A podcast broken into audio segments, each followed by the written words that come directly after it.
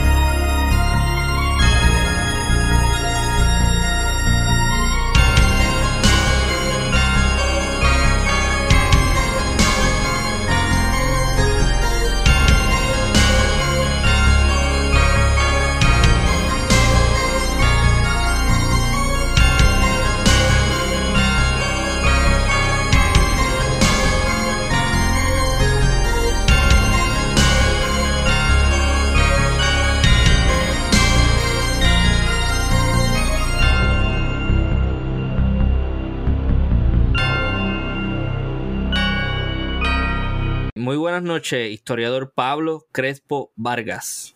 Saludos, Ramón. ¿Cómo te encuentras? Está todo muy bien. Yo quería grabar este episodio, lo estuve esperando ansiosamente, porque una vez yo escuché el tema eh, de estudio, yo dije, no, esto está perfecto para sacar un especial del Día de Brujas y hacerlo que coincida. El día de Halloween, correcto. Sí. Pues danos por favor un pequeño background académico y así como, como los temas de interés para que la gente sepa quién es el historiador Pablo Crespo Vargas. Bueno, nuevamente saludos para ti y a todo el público que te escucha y te deseo mucho éxito en este en este proyecto que entiendo que es de mucho interés y de beneficio para seguir conociendo y estudiando la historia de Puerto Rico, el Caribe y los temas que vayas a, trabajar.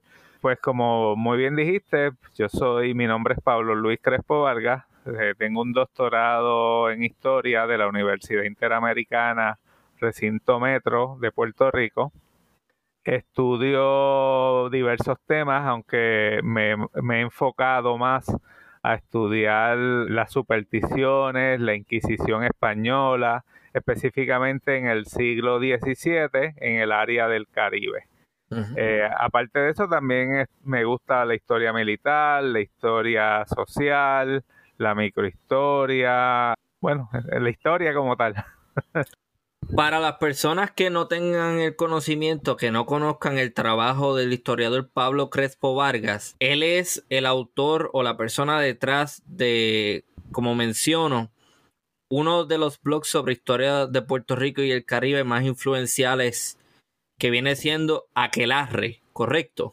Sí, eh, se llama Aquelarre Historia y Ficción. Es un blog que nada, usted, usted escribe en Google o en cualquier plataforma, pone, escribe Aquelarre Historia y Ficción y le va a llevar. Este blog es del año, lo comencé en el año 2011, si no me equivoco. Al momento tiene sobre 420 mil visitas. Este, ahí se trabajan diversidad de temas. No todo, es, es, trato de publicar al menos un artículo por mes no todos los artículos son míos, tengo artículos de colaboradores. De hecho, uh -huh. si usted entra a la página, hay una sección que dice así mismo, colaboradores. Y ahí hay sobre 50 personas, autores, que en algún momento decidieron enviarme su artículo y allí está publicado. Eh, los temas que se trabajan, eh, eh, el título se llama Aquelar, Historia y Ficción. Historia es uno de los temas, son temas de historia. Y la parte de ficción, porque también soy amante de la literatura, me encanta leer, me encanta escribir. Y hay poemas, hay cuentos, hay caricaturas, ah. Sí, y, nuevamente, como menciono, esto es uno de los blogs sobre historia del Caribe, sobre la historia de Puerto Rico y el Caribe más influenciales, uno de los, de los blogs más reconocidos.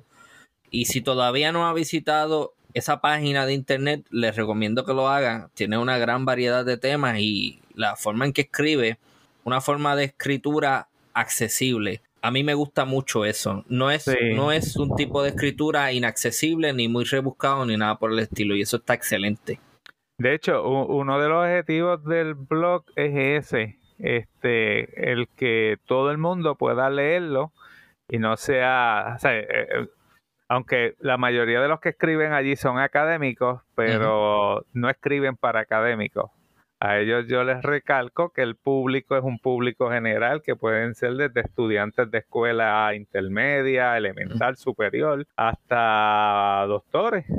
Usted sabe, y, y todo el mundo debe entender, usted debe escribir como, como si le estuviera explicando a un niño de cinco años, como una vez me lo recomendó uno de mis profesores y mentores en la universidad.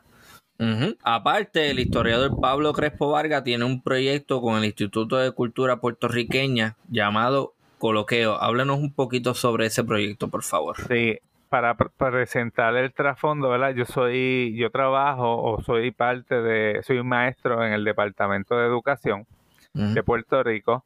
Eh, hace desde el 2017, pues yo no estoy dando, no hago mis funciones de maestro, he estado haciendo diversas diversos trabajos y desde el 2019 hasta el presente estoy en un destaque con el Instituto de Cultura Puertorriqueña.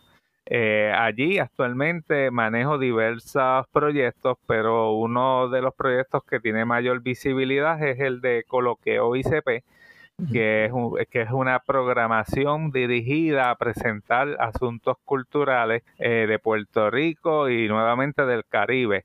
Eh, usualmente se transmite martes y jueves y al momento tiene sobre 250 capítulos o episodios. Ok, así que ahí lo tienen. Si no es suficiente y quiere consumir más contenido que no solamente sea sobre historia, sino cultural, aparte de escuchar obviamente Archipiélago Histórico, puede pasarse por ahí por Coloqueo, que viene siendo una página de YouTube, ¿correcto? Coloqueo se transmite por Facebook, los programas se graban y se colocan en la página de YouTube del Instituto de Cultura Puertorriqueña. Ah, pues ahí lo tienen entonces.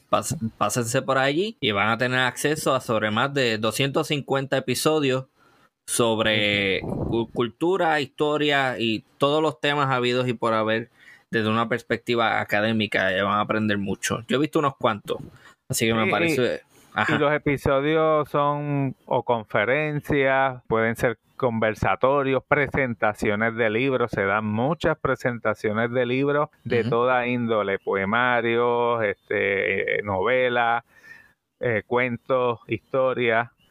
Eh, se le da mucha importancia a eso porque ah, lo que estamos buscando es promover la cultura puertorriqueña. Sí, y eso es bien importante. Qué bueno que mencionas eso también de que se promueven muchos libros, porque yo soy de los que piensa que, contrario a lo que mucha gente piensa en Puerto Rico, en Puerto Rico se lee bastante. Sí. Sí, y yo no sé, esta, usualmente suele permear esta idea de que no, de que la gente no lee mucho obviamente eh, varía mucho lo que se lee y cómo se lee, pero de que se lee, se lee bastante. Sí, sí, claro. Yo sé que hay quizás muchas personas piensan que no se lee, pero es porque no leen lo que a ellos les gusta que se lea, posiblemente. Pero sí, sí, este, yo en mi experiencia tanto en la universidad como profesor, como en la escuela, en el departamento de educación como maestro, conozco a un sinnúmero de estudiantes que leen. Eh, eh, el punto es que quizás no lean lo que yo quiero que lean, ¿verdad? Pero están leyendo. claro, claro, claro. A mí personalmente me gusta mucho la novela gráfica. Yo leo cómics, leo libros eh, sobre historia. leo libros sobre otros temas. O sea que lo que pasa también es que la gente cuando uno habla sobre leer, rápido van a novelas. Y no, o sea, hay una gran variedad de lecturas, pero al final del día la gente sí, en Puerto Rico se lee bastante.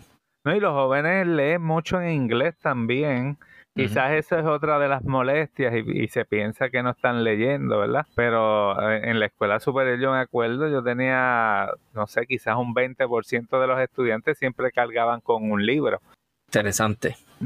Pues vamos entonces a entrar al tema de este episodio que viene siendo un capítulo bien interesante en la historia de Puerto Rico y es el caso de Ana Mena. Pero antes de entrar como tal, me gustaría que nos dieras un trasfondo sobre el santo oficio y cómo llega a las Américas, porque entiendo que es pertinente a la discusión. Sí, sí. Pues mira, la Inquisición es uno de los temas que, más se ha estudiado en Europa, más que en América. Es un tema que se ha rebuscado mucho pero también es un tema que trae mucho mito, mucho, mucha historia que no necesariamente es cierta. Cuando estaba haciendo el bachillerato, entré a un programa que se llama Ronald McNeil, es un programa para estudiantes investigadores de bachillerato, y ahí tuve la suerte de que me asignaron a un profesor que estaba haciendo un estudio sobre la Inquisición y ahí yo pude, tuve el primer contacto con ella y ese profesor me dio un montón de fuentes que luego las estaba utilizando a través de la historia. Pero volviendo a la Inquisición, pues la Inquisición en realidad son muchas instituciones que se empiezan a crear ya en el siglo XIII como una reacción usualmente por ahí se habla que la reacción era religiosa. En mi hipótesis, en la tesis que yo presento, no, no es así la, la intención que yo le doy para la creación de esta institución es política, no religiosa. Y me explico. En el siglo, XVI, el siglo XIII, perdón, cuando se creó la Inquisición, se creó para empezar a perseguir a unos grupos, unos grupos que presentaban unas creencias que eran distintas a las oficiales. Pero el problema no era allí, no era solamente eso, el problema era que estos grupos estaban prosperando económicamente y representaban una amenaza para los intereses, en este caso, del rey francés que estaba en ese momento. ¿Y qué pasa? Eh, las influencias del rey con el papado, pues lograron crear una institución que se llamó la, la Inquisición. Uno de los temas que yo trabajo en mis libros es si es una institución o fueron muchos. Cuando uno, se, uno empieza a hacer el análisis, uno empieza a descubrir que hay, un, hay una gran cantidad de instituciones que utilizaron como preámbulo o como base lo que se conoce hoy día como la Inquisición. Y voy a dar un ejemplo que es bien conocido y que todo el mundo va rápido a caer en cuenta en él. La quema de Juana de Alco a Juana de Alco, quien la quema en la Inquisición, pero no fue, no es la misma Inquisición que hubo en Castilla, o que hubo en España, o que hubo en Roma. La Inquisición que quemó a Juana de Alco era la Inquisición de Borgoña, no, no fue la de Roma. ¿Y por qué quemaron a, a Juana de Alco? A Juana de Alco se la acusó de bruja porque ella que tenía unos sueños y ella decía que hablaba con la Virgen y hablaba con unos santos y qué sé yo, pues ellos la, estaban acusando de bruja. Pero ¿qué en realidad representaba Juana de Alco? La liberación de los franceses en contra del dominio inglés en algunas partes del continente europeo. Era un problema político que se resolvió utilizando una institución que todo el mundo identifica como parte de, la religión, de una creencia. En el caso de España, la Inquisición oficialmente se establece en el 1478. Ok. Eh, España todavía no existía, estamos hablando de Castilla. En ese momento, quien gobernaba en Castilla era la reina Isabel y su esposo era el rey de Aragón, Fernando. Fernando tuvo esta brillante idea de traer la Inquisición, establecerla en Castilla para beneficio de la corona y como parte de sus planes de crear un imperio. Lo de crear un imperio, pues yo lo estoy diciendo acá, ¿verdad? Posiblemente él no lo pensó así, pero como mínimo él pensó que él necesitaba crear unas instituciones que ayudaran a fortalecer el reino y lo que vendría después de su muerte, ¿sabes? los sucesores de ese reino, quiénes iban a ser, cómo ellos iban a recibir ese reino. En aquel momento Aragón era una potencia europea, Castilla no lo era, Castilla lo va a hacer con, con esta unión entre los, dos, entre los dos reinos. Pues la Inquisición en, en, Castilla, que la mayoría de las personas pues van a estar pensando en España, ¿verdad? Y, Exacto. sí. España todavía no existe. Exacto, pero este España todavía no existe. Eh, de hecho, nota el calce, España, hay, tres versiones de cuándo España se crea. La primera es 1519, cuando Carlos, Carlos I, que otros conocen como el emperador Carlos V, llega a la península ibérica y se convierte en el rey de, de los reinos hispanos. La segunda es con Felipe II, y la tercera, que es la más, eh, la más aceptada hoy día, es 1715, cuando los Borbones asumen las riendas de España. No, dije 1715, 1712, cuando acaba la guerra. En realidad, Felipe V fue coronado ya desde 1702, si no me equivoco, pero esa coronación provocó una guerra que se conoce como la Guerra de Sucesión Española y que prácticamente puede ser considerada la Primera Guerra Mundial porque fue una guerra que se peleó en todos los continentes. Interesante. Sí. Y regresando a la Inquisición, pues la Inquisición en, España, eh, mm. y, vuelvo a recalcar, en ese momento Castilla tenía una organización que era por obispados o por regiones. Cada región que tuviese un obispado grande y, de mucho interés eh, político para la corona iba a tener esa institución.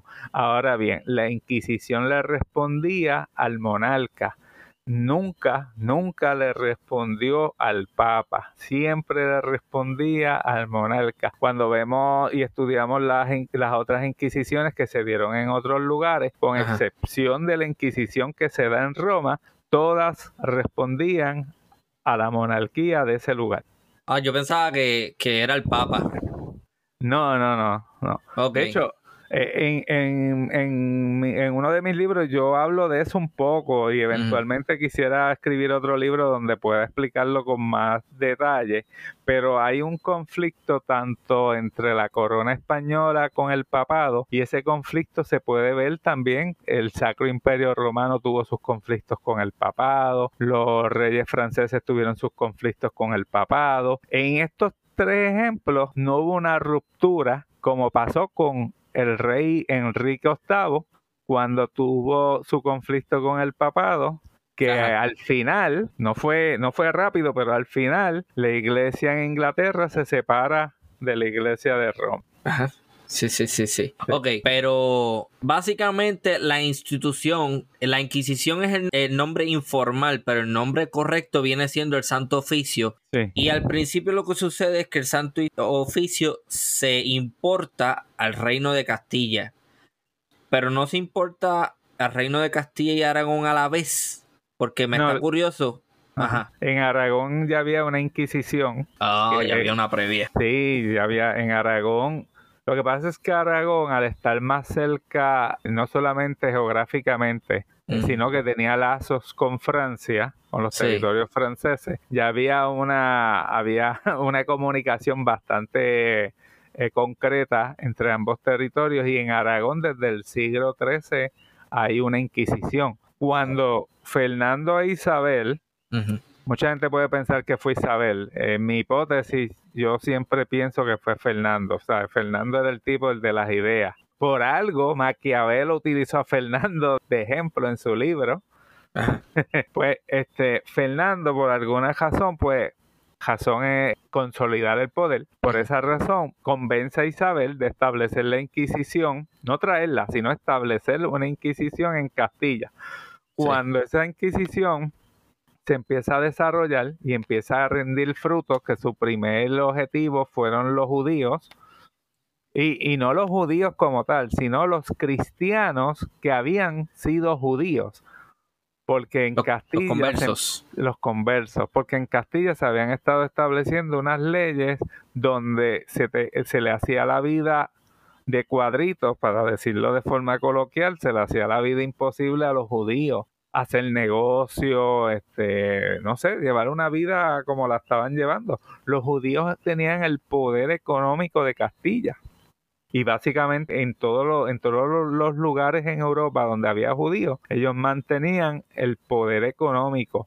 Las monarquías se endeudaban, cogían dinero prestado de los judíos y luego cuando no podían pagarles inventaban leyes para fastidiarlos. Y una de esas leyes que se inventan es que si tú eres judío y quieres hacer negocio en mi reino, te tienes que hacer cristiano. Entonces el judío tenía que decidir qué hago ahora. Ellos mm. tomaban su decisión. Hubo unos que no lo aceptaron y otros que pues cambiaron al cristianismo unos cambiaron realmente, ¿verdad? Y otros pues solamente era un, un Una fachada. Una fachada, correcto. Ok, me gustaría hacer un paréntesis porque ahora mencionas algo bien importante y ese discurso todavía se replica hoy en día y es el discurso en contra de los judíos y todo este discurso de que los judíos son personas que les gusta el dinero y que lo que hacen es hacer negocios y que controlan a países completos y por ahí para abajo las teorías de conspiración que se han inventado, que hasta guerras mundiales se han peleado por eso. No por eso solamente, pero eso es una, una de las cosas que le aporta combustible, por ejemplo, a la Segunda Guerra Mundial. Sí, sí. Lo que sucede con los judíos es que desde la antigüedad, básicamente, una vez se establece la cristiandad, entra en conflicto con el judaísmo, porque los cristianos entienden que los que matan a Jesucristo es el pueblo judío. Entonces, básicamente se crea desde este punto temprano en la historia una rivalidad entre ambas religiones. ¿Qué sucede? Más adelante en el tiempo, durante la Edad Media, se establecen una serie de leyes en Europa en donde a los cristianos, por razones religiosas, se les prohíbe llevar a cabo prácticas de usurería, ¿no? Ser usureros, eh, prestar dinero y trabajar con ese tipo de cosas, porque se entiende que es opuesto a las ideas del cristianismo. Por lo tanto, los judíos, al no ser cristianos, empiezan a ocupar estas posiciones y empiezan a meterse en estas áreas económicas, no solamente porque presentan una oportunidad de crecimiento, sino porque ellos desde muy temprano en la historia entienden, como son votados de tantos lugares, ellos entienden que la única forma en que tú puedes sobrevivir, aunque te voten o te destierren de un lugar, es manteniendo cierta fuerza económica. Entonces, eso básicamente es uno de, de los factores que motiva a los judíos a perseguir este tipo de, por lo menos durante la historia, perseguir este tipo de oficio y trabajar con este tipo de cosas, porque ellos entienden que en la medida en que yo tenga capital y en la medida en que yo me especialice en este tipo de práctica económica, no importa si a mí me destierran mañana, yo mañana voy para otro lugar y, me llevo todo mi capital, todo mi dinero y tengo el conocimiento para seguir prosperando económicamente. Así que ese, era el paréntesis que quería proveer. Sí, de hecho, los judíos como pueblo perseguido, pues tendía a ser un, a crear comunidades cerradas y eso también es otro factor y la gente que está viviendo alrededor de ellos van a decir, mira, pero esta gente no se, no, no se mezclan con nosotros, ¿qué están escondiendo? Eso es una. Dos, estar en comunidades cerradas y al saber que su sobrevivencia dependía de su capacidad, esta gente no, comía cuento, esta gente era a trabajar y a producir. ¿Qué, ¿Qué, van a esperar? ¿Que los cristianos los mantengan cuando ya se había creado esa idea de que ellos eran los culpables de la crucifixión de Jesucristo? Que de hecho, hoy día hay unos historiadores que han traído otras, otras teorías que dicen, mira, todo esto fue un cuento de los romanos para echarle la culpa a los judíos y no aceptar su parte de todo esto. Interesante. Ok, pues entonces la Inquisición o el Santo Oficio, más que una institución de carácter religioso, es utilizada como mecanismo de represión política y social en ese contexto histórico.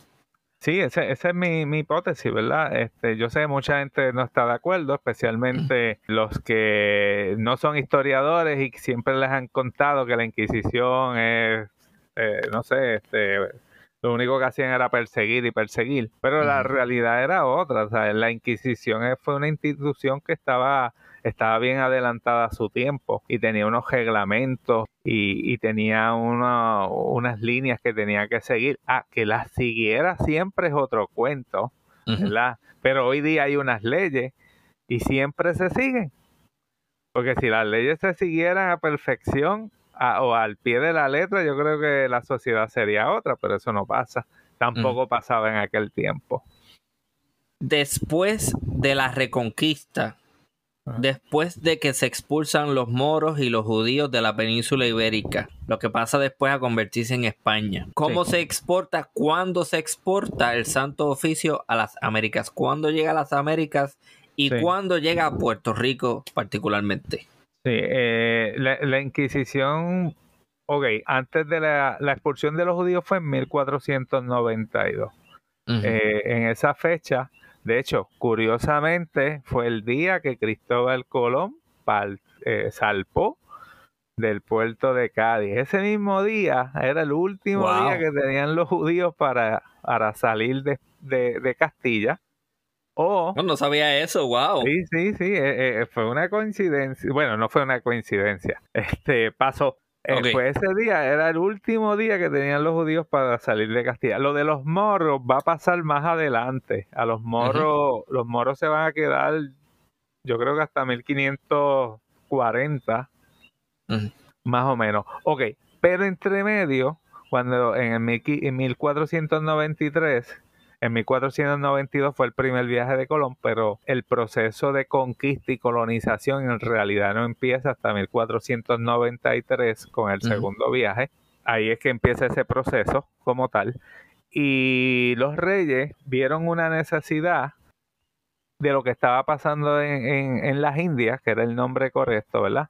Y decidieron, luego de recibir el llamado o varias cartas de algunos de los obispos y personas de influencia en las Indias, decidieron crear una institución o enviar la Inquisición para las Indias. El primer lugar que se escoge para establecer la institución es la isla de San Juan de Puerto Rico, o sea, Puerto Rico. Oh. Y el primer inquisidor va a ser el obispo Alonso Manso, que es el obispo de Puerto Rico. De hecho, va a ser el, primer obispo que llega a las Indias. No fue el primero nombrado, pero fue el primero que llega a las Indias. Sobre Alonso Manso también se han escrito cosas que, si yo digo, pues no sé. Eh, a finales del siglo XIX pintaban a Alonso Manso como el, el, obispo e inquisidor, un tipo sanguinario que venía aquí a quemar brujas, venía a quemar hereje y todo eso. Pero la realidad de lo que pasó con Alonso Manso no fue esa. Alonso Manso llega al Caribe como inquisidor y lo que hace es estar en, un conflicto con las autoridades este, del gobierno, las autoridades coloniales. ¿Por qué? Porque su visión de lo que era la cristiandad era distinta a la visión que tenían los encomenderos, los hacendados, los gobernadores, era completamente distinta. Mientras los hacendados, bueno, para ponerlo así en el contexto a todos, los conquistadores venían a las Indias para hacerse de, dinero, hacerse ricos.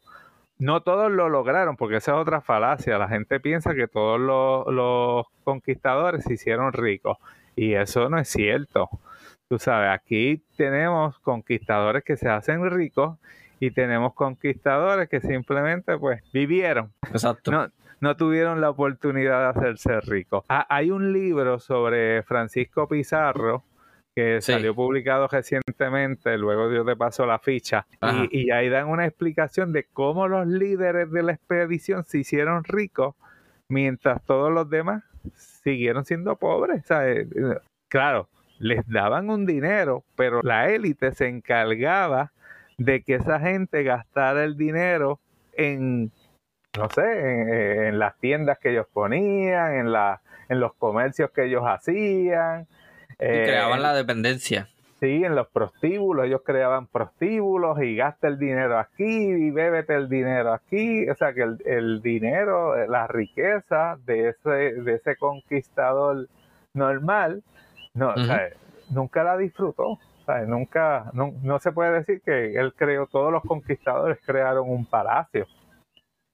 Sí, sí, pero, pero, este, algo que menciona que es bien importante, yo desconocía el dato de que entonces, porque yo hice la pregunta pensando que, ok, muy probablemente llega a México primero o algo por el estilo, pero me estás diciendo entonces que la Inquisición llega a las Américas primero a Puerto Rico y de ahí entonces es que pasa el resto, ¿no? Sí, se nombraron, lo usual era nombrar dos inquisidores. Eh, se nombraban dos inquisidores, los dos tenían el mismo poder. En el caso de las Indias, se nombra a Alonso Manso y se nombra a Fray eh, Córdoba. Él murió, él llegó a Santo Domingo y murió creo que a los 11, 12 meses murió, o sea que él nunca pudo ejercer como inquisidor y se quedó Alonso Manso solo. Ese periodo de la historia se conoce como la antigua Inquisición o la Inquisición primitiva en América. Porque mi hipótesis, lo que yo plasmo en el libro, es que esto fue como, como una prueba. Menciona, el, menciona el título del libro para las personas que lo quieran comprar. Ah, la, Inquisición española y las supersticiones en el Caribe hispano, ya está en su cuarta edición. Este, y el que no lo quiera comprar lo puede bajar porque está en, está en mi blog, que usted lo puede bajar de forma gratuita en PDF también.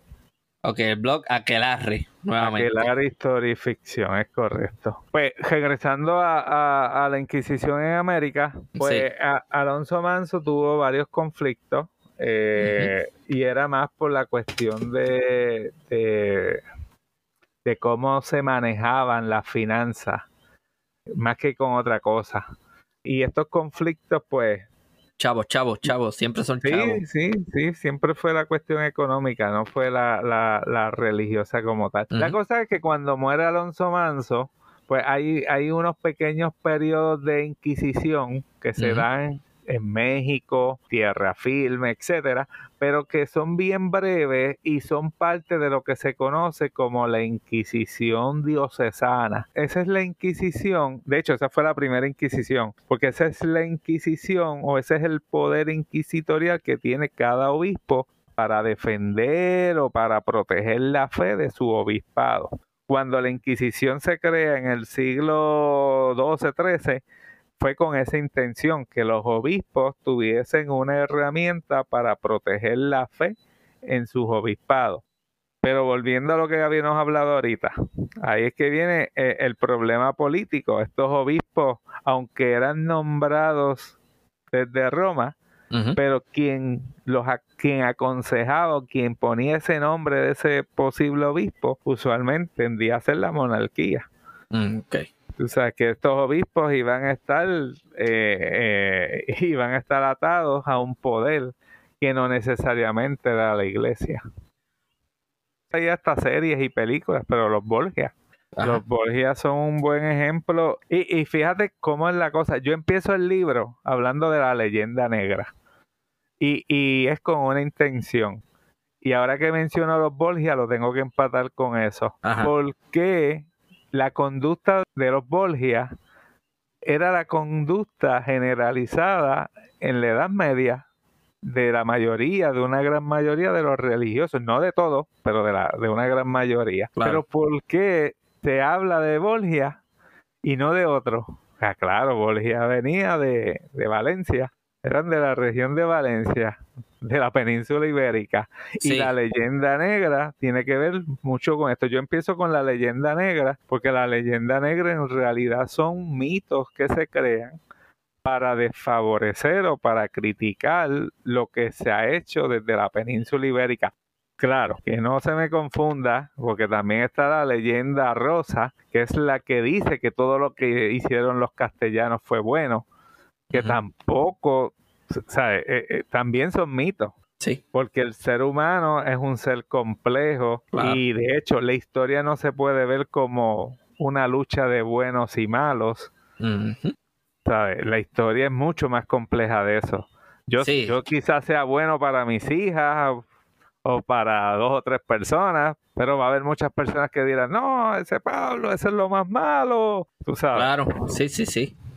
Sí, sí. La historia en ese sentido es como cualquier otra cosa, en el sentido de que hay que entender a los personajes y a colectividades y a las instituciones a través del tiempo con sus luces y con sus sombras. Claro, claro. Tú sabes que por eso a mí me gustó mucho Game of Thrones, la, la serie y la, y la novela, porque es una serie donde usted, como espectador, usted le cogía cariño a un personaje porque usted lo creía bueno y de repente se pone bien malo. O usted le coge cariño a un personaje y dos capítulos después le cortan la cabeza. Y Sí, que es bastante realista en ese sentido. en ese sentido, sí, sí, porque no, o sea, lo- en la historia per se, son tan pocos los casos donde tú puedas decir, no, esta persona tuvo una conducta intachable toda su vida, Sí. no, o sea, siempre hay algo, Sí. siempre alguien, alguien sufrió por, por ese personaje histórico. Claro, definitivamente. Sí. Ok, pues volviendo al tema del Santo Oficio en Puerto Rico, que para ese momento es la isla de San Juan Bautista, se convierte entonces en la primera receptora de esa institución en no solamente el Caribe, sino en las Indias. Para ese tiempo las Indias, ahora las Américas. ¿Y qué sucede después? ¿Cómo se transforma? ¿Cuáles son las particularidades de esa institución en Puerto Rico? Mira, a, a todo el mundo, menos a Alonso Manso, le convenía que la Inquisición no estuviese en las Indias. Todo el mundo quería hacer lo que le diera la gana aquí. Y la Inquisición era un tropiezo para eso. Eh, en Castilla lo sabían.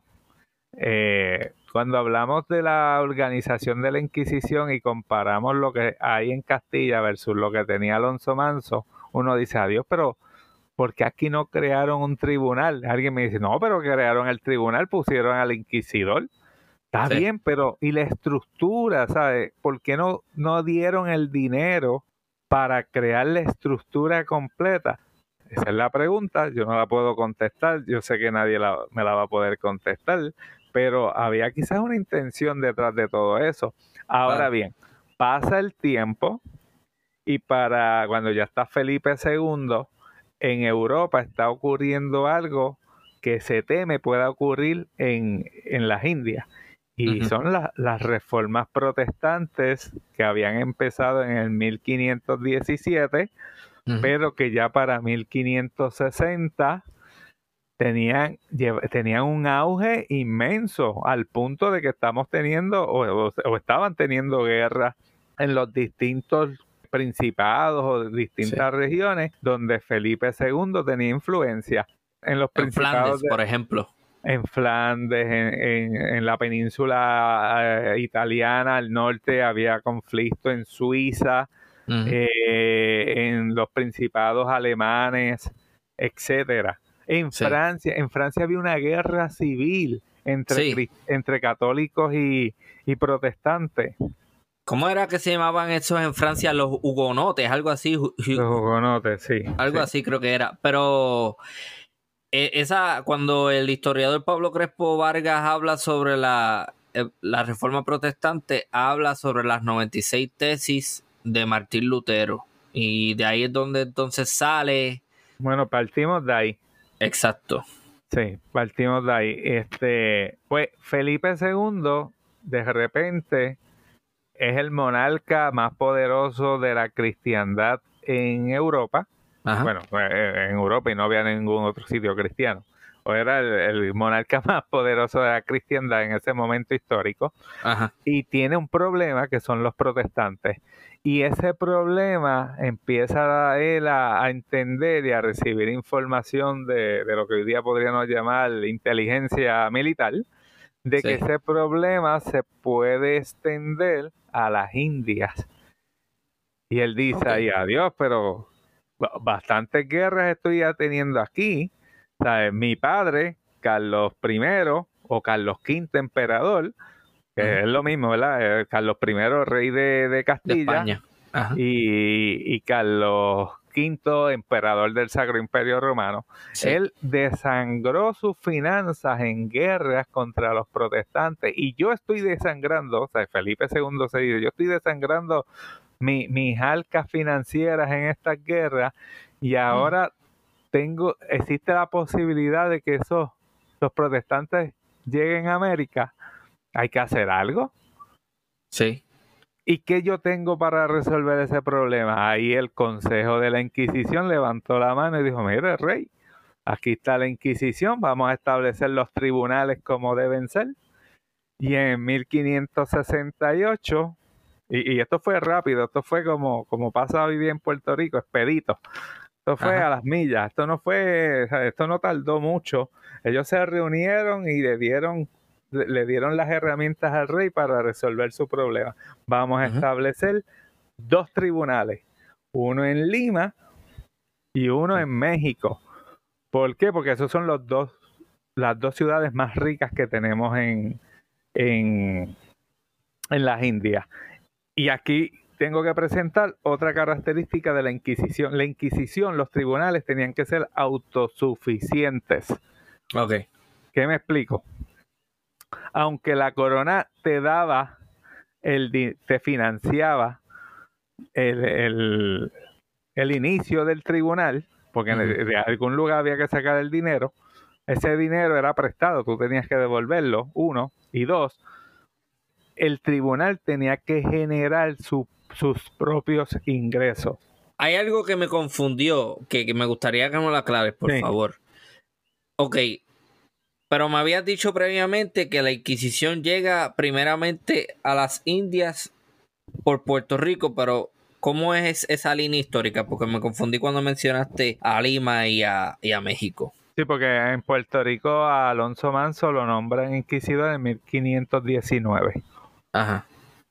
Y él llega, de hecho, Alonso Manso lo nombra inquisidor porque cuando él era obispo, ya le había estado, él, llega al Caribe en el 1512 aproximadamente, y él empieza a tener problemas con todos los conquistadores y los colonizadores, específicamente con la cuestión de los diezmos. Él no estaba recibiendo los diezmos. Él regresa a Castilla a presentar un caso y como no solamente él fue a dar quejas de lo que estaba pasando acá. Allá en, la monarquía había recibido una carta de Bartolomé de las Casas, había recibido cartas de otros frailes, de algunos administradores que eran, para decirlo así, entre comillas, más cristianos que otros. Toda esa documentación, pues, llevó al Consejo de la Inquisición en ese momento a nombrarlo a él y a Córdoba como inquisidores y ellos regresan. Pero como no existió nunca una visión de crear un tribunal, aunque como te dije ahorita, la gente va a decir, sí, hubo el tribunal porque estaba el inquisidor, pero no hubo el dinero para fundar la estructura. Okay. No hubo, por ejemplo, las cárceles inquisitoriales, que, que la mitología de la leyenda negra dice que eran tan malas y tal. Mira, con Alonso Manso la cárcel era tu casa la Inquisición te arrestaba y tú tenías eh, lo que llaman encarcelamiento domiciliario. Tú tenías que ir a tu casa y tú no podías salir porque tu casa era la cárcel. Si ponían un guardia afuera o no, yo no, eso, eso no, yo nunca lo he leído, eso no, no lo he visto en un documento histórico, pero ese era tu cárcel, o sea, tu casa. Y ese, y tu casa no, no creo que sea un lugar horrendo para hacer una cárcel, ¿verdad? Sí, sí, sí. Pues e, eventualmente, pues, luego mencioné que el régimen colonial no quería bregar con la Inquisición, no quería trabajar con la Inquisición y eh, como que le dieron, no, no le dieron el seguimiento y nunca se estableció un tribunal como tal. Cuando Felipe II, ya estamos en los 1560, Ajá si no me equivoco, Felipe II, si no me equivoco, sube al trono en 1558, más o menos, por ahí. Pues cuando Felipe II asume el reino, y quiero recordar, Felipe II se iba a casar con María Tudor, la hermana de... Isabel de Tudor, o Elizabeth, la, que, las dos fueron reinas. O sea, Felipe II estuvo a nada, no, Corrección, Felipe II se casó con María y fue rey consorte en Inglaterra. Sí. Sí. Yo escuché un episodio sobre eso en un podcast que a mí me gusta mucho que se llama Not Just the Tudors. Sí. Es un podcast que se produce en Inglaterra, eh, History Hit, si le- para las personas que le interesa saber más sobre esas cosas. Pues Felipe II tenía de, primer, de, de primera mano el conocimiento de lo que estaban haciendo las reformas protestantes en sus territorios y ahí es que él dice, esto va a llegar a las Indias y me va a afectar. Y ahí el, el consejo le dice, no, pues vamos a formar los tribunales. Y ahí es que se escogen a las dos principales ciudades, a las dos ciudades que más dinero eh, recibían de este proceso de conquista y colonización, que era la Ciudad de México y la Ciudad de Lima. Y ahí Sí. vamos a establecer un tribunal inquisitorial para cada uno de ellos. El problema allí es la extensión territorial. Sí. Lima cubría toda América del Sur y México cubría el Caribe antillano de Costa Panamá hacia el norte, toda América del Norte. Sí, eso, Eso- eso es, eso es como, eso es una pesadilla administrativa. Sí, sí, de hecho, si en la península ibérica la Inquisición se caracterizó por ser una institución urbana, O sea, Ujú. ellos no iban al campito a buscar gente, a buscar brujas, como se cree. No, no, ellos no iban allá, no. Imagínate en, en las Indias. Que, que tenemos una ciudad en México y la próxima más cercana allá en Veracruz había que caminar seis días. Sí. Sí, no. Este, no, seis días, eh, meses, básicamente. Sí, Pues sí, mira- para llegar de un punto al otro. Ajá. Sí, eso fue en 1600,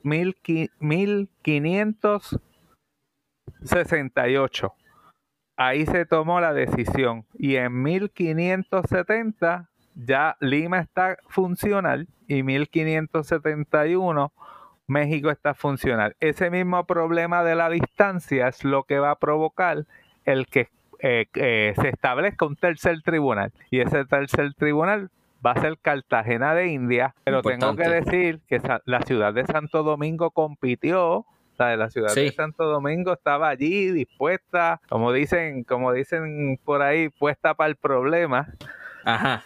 Ellos estaban listos para recibir la Inquisición ahí. El problema que había era que Cartagena de Indias era un puerto funcional para la corona. El puerto de Santo Domingo no era funcional, como tampoco Puerto Rico fue funcional. No en solamente- económicas. Exacto, y la razón de eso es que por el puerto de Cartagena de India salía toda la plata que se extraía de los Andes. Su- su- un puerto sumamente poderoso económicamente hablando. La plata y otras riquezas, porque eran varias las riquezas, este, eh, lo que llegaba a, a la península, ¿verdad? Este, eh, Que de eh, hecho, ajá, dato curioso que quiero aportar, por eso es que hasta el día de hoy en Sudamérica, varios países, en varios países la gente se refiere al dinero como plata, por la cantidad substancial y por la importancia que tenía Sí. ese metal precioso en Sudamérica. sí, sí, sí, sí, porque la- las minas de plata o sea, eran inmensas, Los colombianos, por ejemplo, que todavía dicen plata, no te dicen dinero, no te Sí. dicen pesos, nada, plata. Pero mira, Ramón, quiero también aprovechar, ya que estamos hablando de la riqueza, porque otro mito es que, Ajá. que la península ibérica se llevó todo el oro y toda la plata de, de las Indias. Y cuando se viene, a- ahora mismo, e- el, libro ese que hablé de Pizarro y hay otro de Hernán Cortés, y cuando uno hace, uno ve los estudios más recientes, se descubre que, que no fue así que a la península lo que lleva, lo que llegaba era entre un 5 a un 8% de la riqueza, o sea que el resto de la riqueza se quedaba en las Indias. Claro, ese no fue el caso de Puerto Rico, porque. Puerto Rico está más cerca del periodo cuando comenzó todo. La, quizás aquí el porciento que se fue para allá fue mucho más, quizás un 70, 60, 80, 90, no sé Sí, porque fue más temprano. Fue más temprano, pero luego, ahí mismo, la Inquisición necesitaba generar ingresos. Un-. Una de las cosas que hacía la Inquisición para generar ingresos era, ok, tú, a, a ti te acusan de que empezaste a maldecir a Dios, por blasfemia, pues vas preso y te voy a confiscar tus cosas. Eso es una. Dos, ah, espérate, ¿quién, quién, te va a mantener en la cárcel? No, nosotros no te vamos a pagar la cárcel, papi. Esto no es Puerto Rico del 2022 que le pagamos, le damos 60 mil dólares por, por persona que estén en una institución carcelaria, no. Eso es de tu fondo, de lo que te confiscamos. Vamos a sacar ahí una partida para tu mantenimiento. Y te aseguro que, eh, ¿sabes? Si, si el pedacito de pan costaba un, no sé, un real, no te lo iban a quitar un real. Quizás te sacaban seis reales por el pedacito de pan.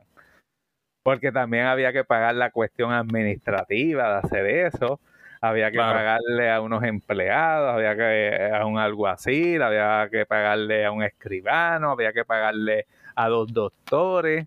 Y mira qué curioso, dos doctores, cuando se hacían torturas, la Inquisición por reglamento tenía que haber al menos un médico, un doctor allí. ¿Para qué diablo si el punto es que infligirle daño médico a la persona? daño, daño este de salud. no, por eso mismo, porque la ese no es para la Inquisición, ese, la tortura no era eso. La tortura era para que tú dijeras la verdad. Y alguien me va a decir, pero eso es un eufemismo, eso. Ajá. Claro que le vas a hacer, sí, le vas a hacer daño a la persona, pero en su mentalidad, los inquisidores nunca vieron la tortura como un castigo. Sino no es hacerte daño para hacerte daño, es con un propósito. no, es que te vamos a matar tampoco. Sí, no, de hecho, no se, se supone que eh, la tortura estaba reglamentada. Nuevamente, porque yo sé que la gente me va a caer encima. El que esté reglamentada, si ahí decía que, que solamente te podíamos hacer de la misma tortura, darte tres sesiones, eh, eso no quiere decir porque esté en reglamento que yo como inquisidor, tú me caes mal, eh, me quiero quedar con tus riquezas y, y, con tus esclavos y con tu esposa y con tus hijos y todo. Le digo al, al médico, vete, vete, da una vueltita por ahí, métele más a este tipo, dale más castigo. Ahí eso, se eso sería una forma de castigo. Pero en, eh, legalmente la tortura no era un castigo, era un procedimiento que se hacía para que las personas dijeran la verdad. Extraer eh, lo que se llama una confesión.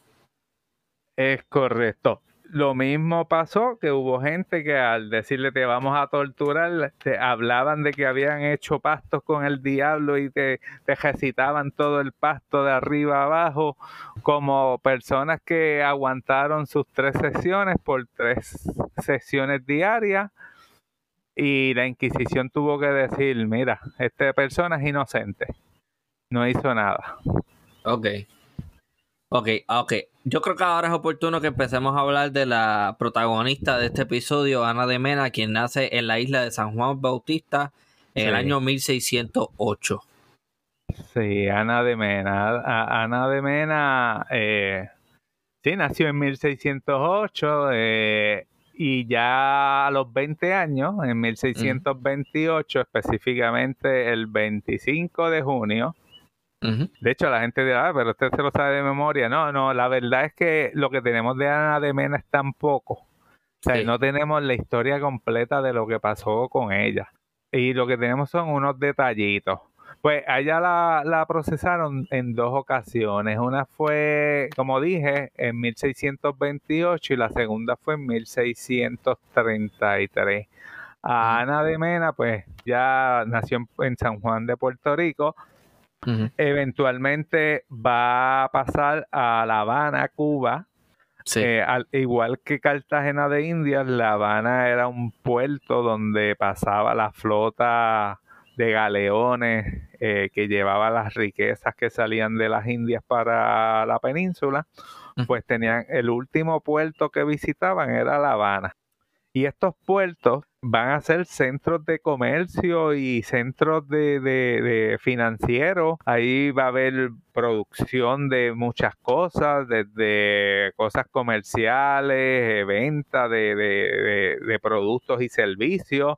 Y dentro de esos servicios estaban los hechiceros, los que leían las cartas, los que eh, te decían el futuro. Si tú eras un marinero y llevabas, no sé, dos años en el mar, eh, pasando de puerto en puerto, tú querías saber cómo estaban tus hijos, tú ibas a, uno de, esta, de estos hechiceros y le preguntabas y tú pagabas por ese servicio. Pues Ana de Mena, eh, eh, ese era su oficio básicamente en La Habana. Pero ¿qué pasó? Unos clientes se quejaron y, y esto es uno de los puntos que, que yo siempre traigo, ¿verdad? Unas personas pidieron los servicios de Ana de Mena, no le salieron las cosas como las pidieron y fueron a la Inquisición a acusarla a ella de hechicera. Pero antes de que prosiga, me gustaría saber lo siguiente. Y ya mencionaste que no hay mucho dato, pero.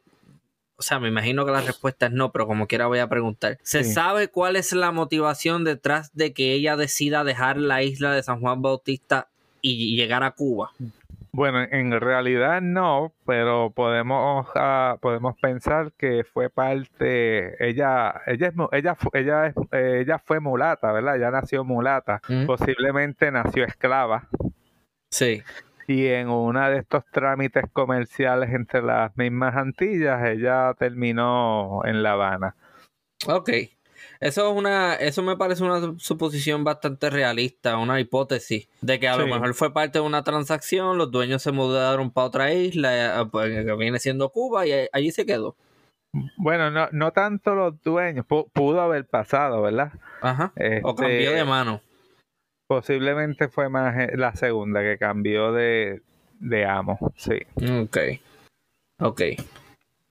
Entonces, eh, Mira, eh, eh, la documentación de Ana de Mena es mínima porque eh, tengo que mencionar ah, que cuando se dio la guerra de independencia de, lo que hoy día es Colombia, sí. pues los colombianos, los criollos, estaban tan molestos con la Inquisición porque la Inquisición perseguía a los creyentes de la independencia, a los que creían en la independencia, la Inquisición los perseguía, que una de las acciones que tomaron los criollos durante esa, ese proceso fue ir al, al, edificio de la Inquisición y quemar todo.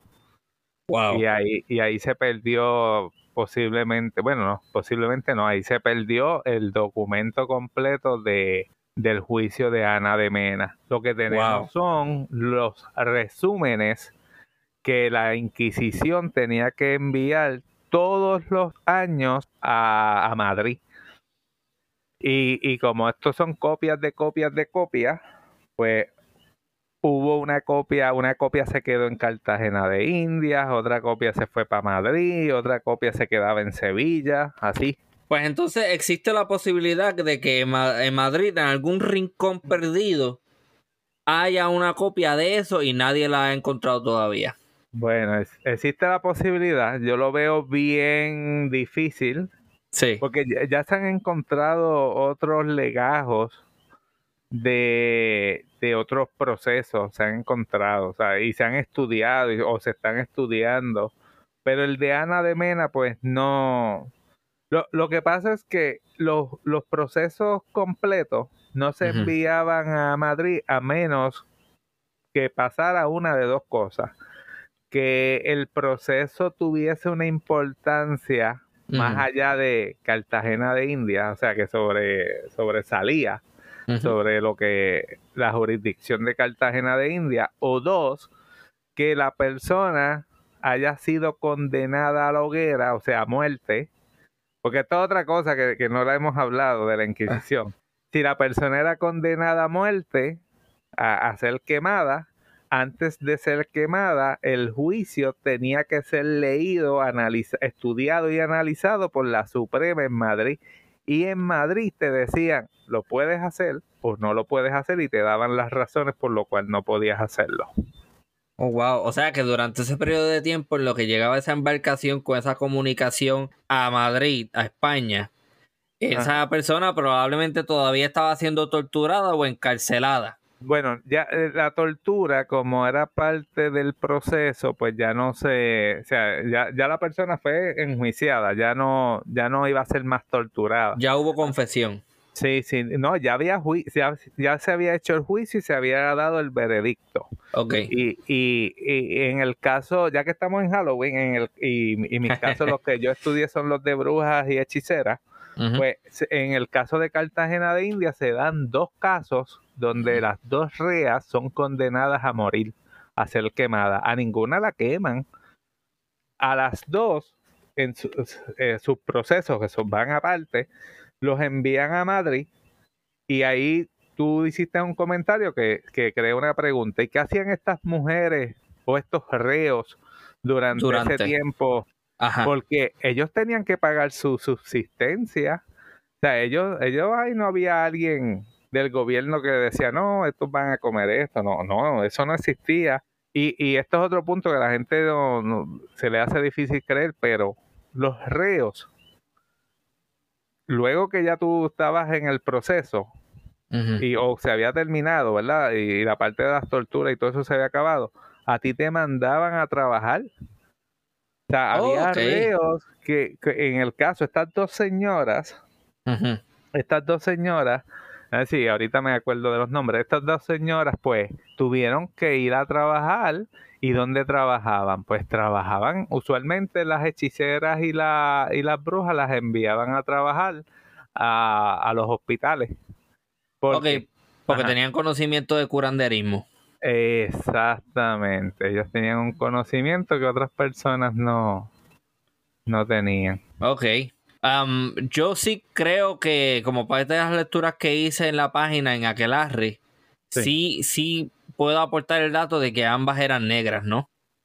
Eh, sí, este, una fue Paula de Guiluz. Paula de Guiluz fue Ajá. una de las procesadas. Paula de Guiluz es uno de los casos que más se ha estudiado porque ese proceso de Paula eh, eh, se encontró completo en Madrid y ya se han hecho mínimo como dos libros y como seis o siete artículos que deben estar eh, en las redes sobre Paula. Paula de Guiluz nació en Santo Domingo Ajá. y se cree que fue la hechicera bruja, Porque fue acusada de ambas, eh, con mayor influencia en Cartagena de India, al punto tal de que el obispo, el obispo de Cartagena de India se consultaba con ella. Para saber quién era quién y quién estaba haciéndolo y quién no. Bueno, lo, lo que dice la, la documentación que Oh. se ha encontrado es que ella le hacía brebajes y cosas para él sentirse mejor y, y Sí. todo eso. Y yo me yo- imagino que, que el inquisidor hacía lo mismo. Ajá. Yo creo que ahora es preciso, como ya mencionas, que hay una diferencia entre un hechicero y una bruja. ¿Cuál viene siendo esa diferencia? Eso es importante saberlo, ¿verdad? Eh, en inglés se utiliza una palabra para los dos, básicamente, que, que es este Which? Eh, witch, witch, correcto. Pero en español eh, tenemos dos palabras, hechicero y hechicería y brujería. O hechicera o hechicero, bruja, brujo. La, la diferencia en el idioma, ¿verdad? Y, y, en las y en las definiciones tenemos que verla en el contexto de las épocas que los estudiamos. Porque Claro. hoy en el siglo XXI, usted practicar brujería no es lo mismo que practicar brujería en el siglo XVII. Correcto. Hoy tenemos los Wicca, que ellos practican una especie de brujería, ¿verdad? Y, y es considerado una religión. Claro, si usted es un fundamentalista, que, que- que todo lo que no sea cristiano es del demonio, pues va a pensar que, que estamos en el siglo XVII todavía. Ajá. Ok, En aquel momento histórico, una hechiz- eh, habían diversas diferencias. No, no, diferencia. Eh, las dos personas practicaban la magia. Sí. Ahora bien, eh, la hechicera, habían he- hechiceros o hechiceras que practicaban magia negra, que es magia que tiene que ver con las cosas del demonio o las cosas oscuras. Y había hechiceros y hechiceras que practicaban magia blanca, que es magia para ayudar a otras personas. Dentro de los brujos y brujas eso no pasaba, porque los brujos y los brujas siempre practicaban magia negra. Esa es una diferencia. Ok. O sea que el hechicero usualmente lo que hacía era magia blanca, mientras que el brujo o la bruja ya entonces estaba utilizando algo eh, Sí, lo, de lo único- naturaleza demoníaca. Lo único que tengo que corregirle, o no corregir, sino este, hacer la salvedad de que el hechicero también podía hacer uso de la magia negra. Ok. El hechicero, pues, encontramos hechiceros que usan magia negra y, y- y magia blanca. Lo mismo, encontramos hechiceros que usan las dos, pero dentro de, los de las brujas y brujos solamente era magia negra. ¿Por qué? Porque ahí está la segunda diferencia. La segunda diferencia es que los hechiceros no se constituían como una secta.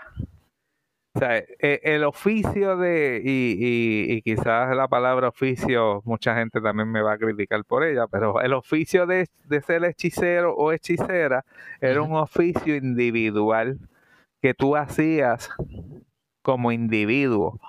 Si tú eras bruja o brujo, tú no eras brujo o bruja eh, como un ermitaño o un ermitaño, no.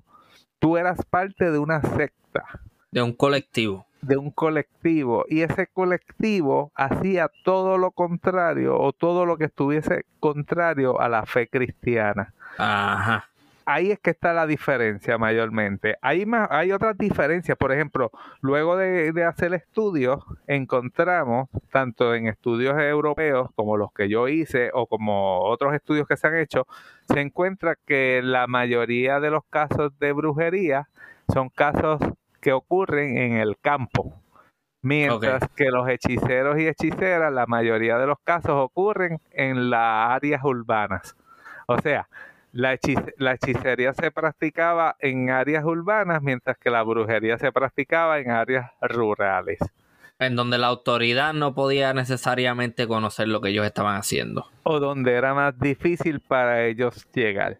Y la. Inquisición, al principio te dije que la Inquisición era una, una institución que tenía un carácter urbano. Ajá. Los inquisidores, por, o sea, había, que, había que pasar algo bien grande, había que hacer una denuncia bien grande.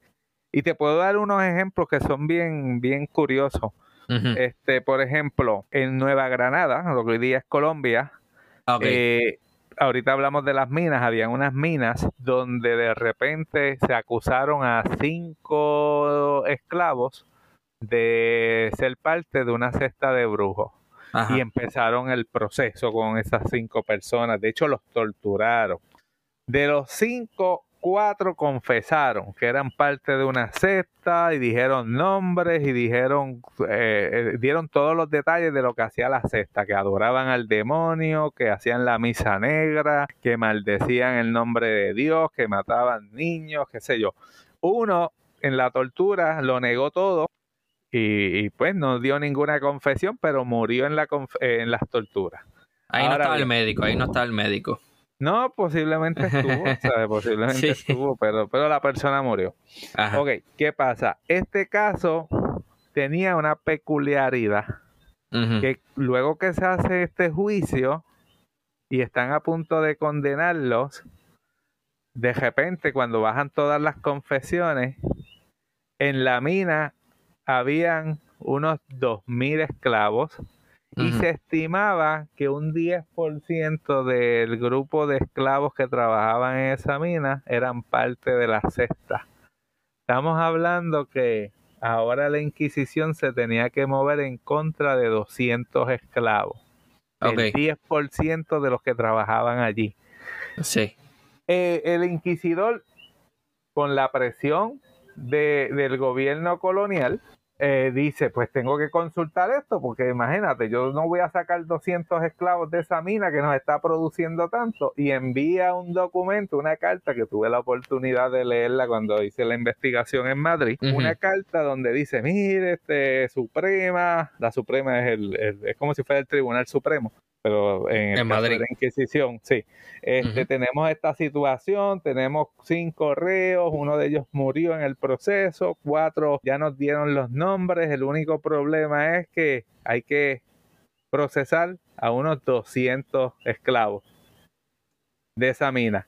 Y eso afecta a la producción y eso afecta y la gente pierde dinero, van a haber un par de personas que se van a molestar.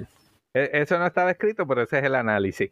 Ese es el análisis, porque la contestación fue, eh, eh, no, estas no son las palabras eh, textuales, ¿verdad? Pero Ajá. la contestación básicamente fue, mire, usted haga lo que tenga que hacer, pero la producción de esa mina no se detiene. Y para eso usted puede dar catecismo. Ajá, ajá, dele catecismo, olvídate de eso, seguimos para adelante. Catecismo para, porque eh, eh, es que también eh, se da otro, otro elemento que tenemos que discutirlo para seguir conociendo cómo era esto, pero tú sabes, como tú dijiste, dele para adelante.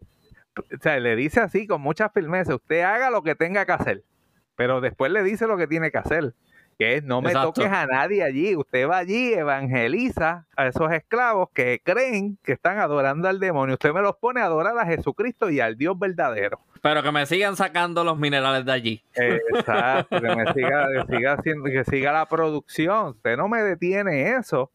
Entonces yo digo, chavo. Eh, esto no es un ejemplo de lo que, de mi hipótesis de que esto no es una cuestión de religión, porque si esto fuese una cuestión de religión, yo, un fanático iría allí y quemaba a todos los negros. Y, en medio de eso decía que Dios decida ya quién es adorador del diablo o no. Sí, pero eso no fue lo que pasó. Y de hecho, los cuatro reos eventualmente regresaron a la mina. Ajá. Sí. Interesante. Ok, pues habiendo ya discutido varias vertientes y varias, eh, varios temas asociados al tema del Santo Oficio de la Inquisición y de Puerto Rico, etcétera, mencionas que en la primera instancia, la primera acusación que se le hace a Ana de Mena en Cuba es que hubo una persona que no quedó satisfecha con el servicio que ella le da y entonces decide acusarla. ¿Qué es lo que sucede después entonces? Sí, eh, este, me está hablando del primer proceso, eh, que de hecho, eh, para que el público sepa, en, en Aquelare está el artículo completo con la explicación de, lo, de los procesos, ¿verdad? Sí. Este, en ese proceso eh, se trajo una serie de, de, testigos, ¿verdad? Y básicamente ellos estaban molestos porque ella no les eh, eh, ella, ellos fueron, pagaron por unos servicios que ella no pudo prestar. Este. Pero esas personas no se meten en problemas después porque básicamente al hacer la acusación están aceptando que en efecto utilizaron ese tipo de servicios, ¿no? De hecho, sí, y es algo bien común, algo que, te quería mencionar ahorita. Eh, son muchas las, el que acusa, usualmente acusa porque su servicio no se dio. Eh, yo estoy enamorado de, no sé, de María y de repente voy a la, voy a donde Ana de Mena, le digo, Ana de Mena, yo estoy completamente enamorado de María y yo quiero que ella sea mía. Eh, y, y, Ana de Mena le hizo un hechizo y de repente María al otro día, en vez de que estar en mis brazos, terminó con otro.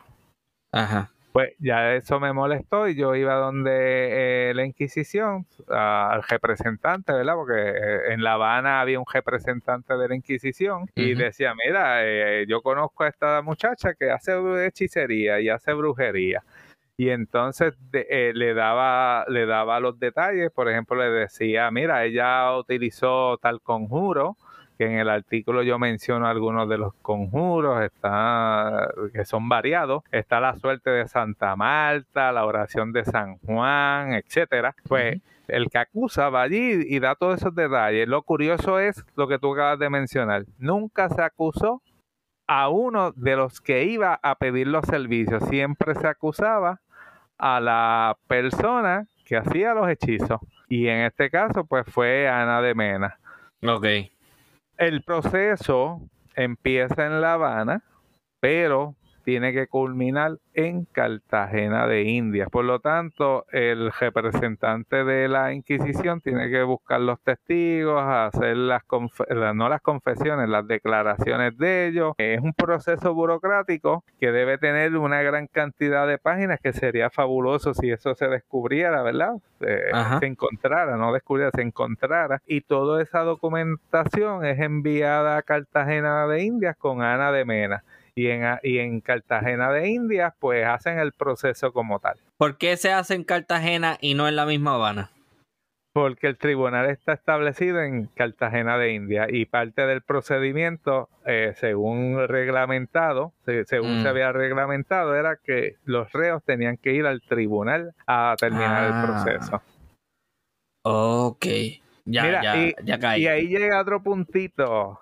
Ajá. Eh, la leyenda negra, y aunque esto está escrito, ¿verdad? Supuestamente esto es una transcripción de un documento, pero yo tengo también mi versión de lo que pasó.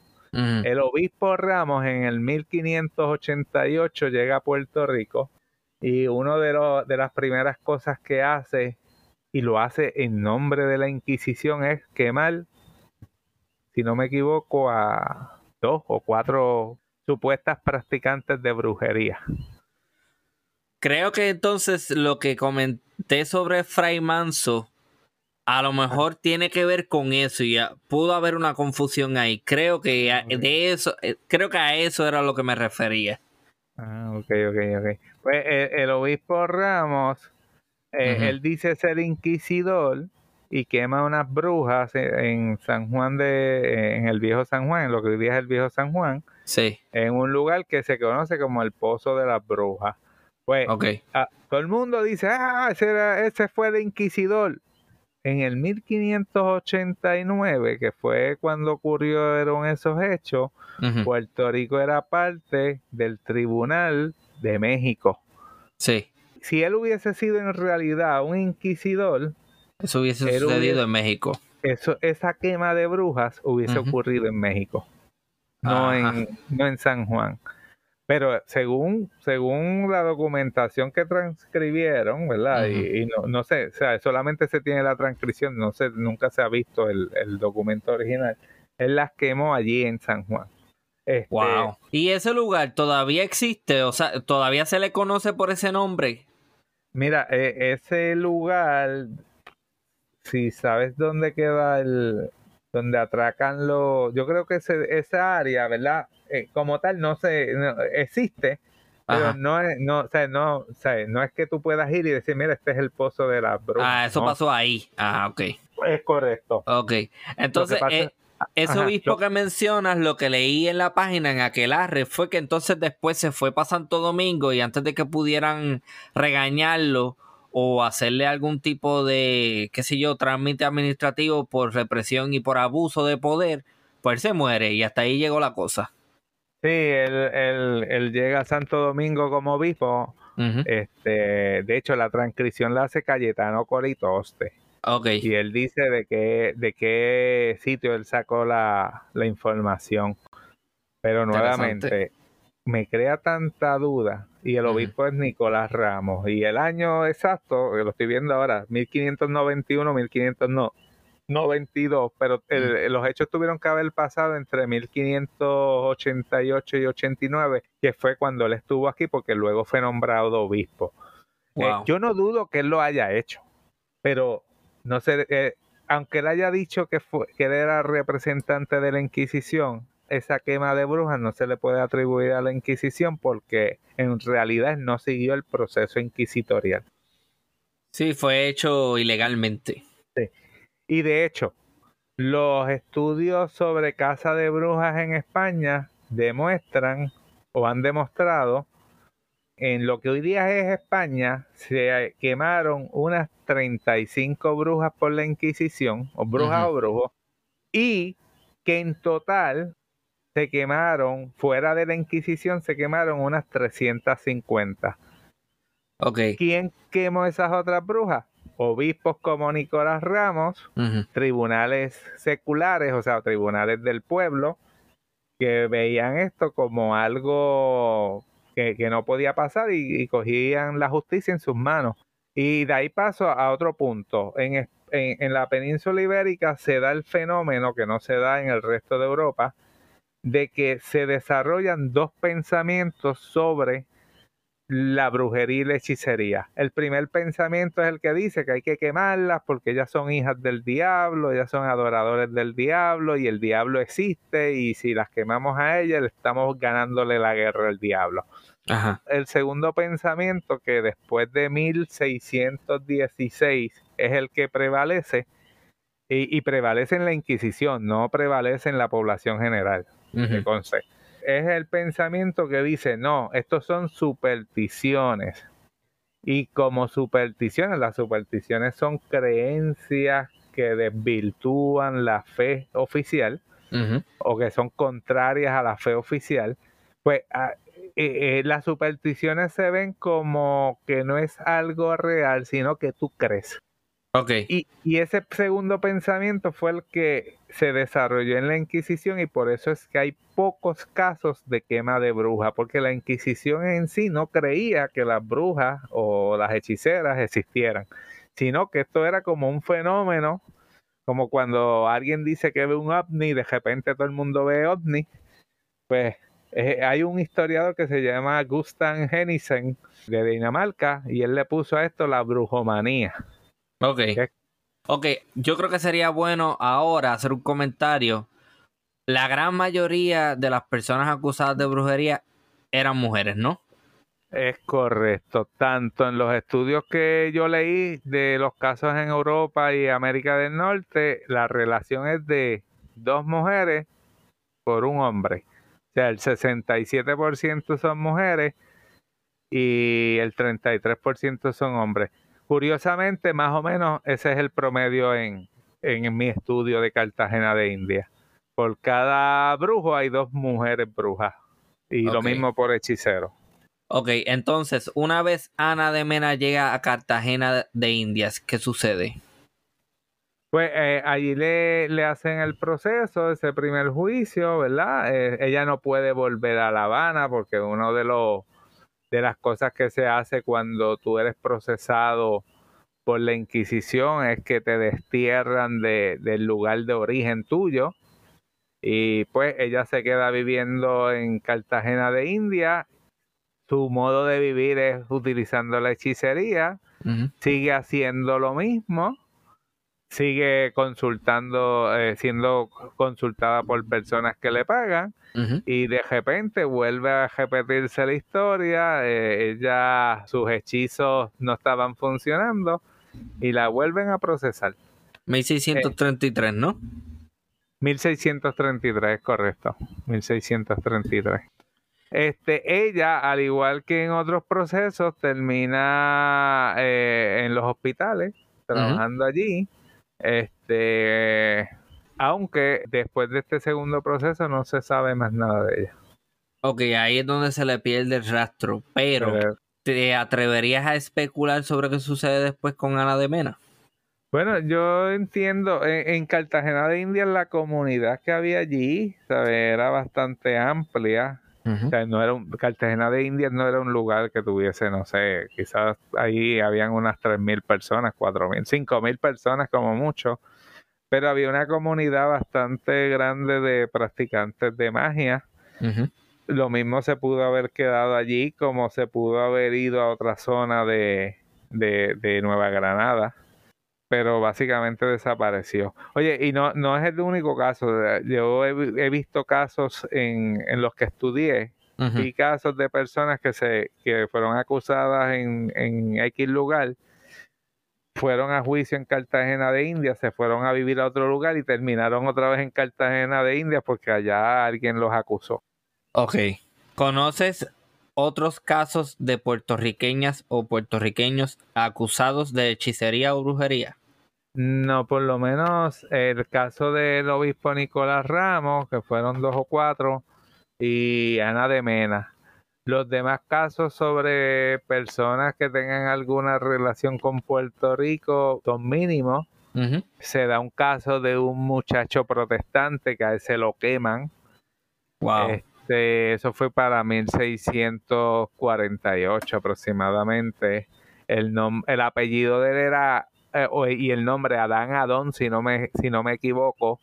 Este muchacho eh, él, él, estaba, era parte de una tripulación de un barco corsario inglés. Por alguna razón llegaron a Puerto, los corsarios, eh, cuando hablamos de corsarios, la mayoría de la gente piensa además que ellos se dedicaban a pelear, pero no, no solamente eso, los corsarios en algunos momentos eh, era como con los vikingos. La gente se imagina a los vikingos que se entraban a los pueblos en Inglaterra, en Francia, en Alemania y, y ¿no? Saqueo puro. Sí, pero no era así. Ellos había temporadas de saqueo y había temporadas para ir a hacer comercio.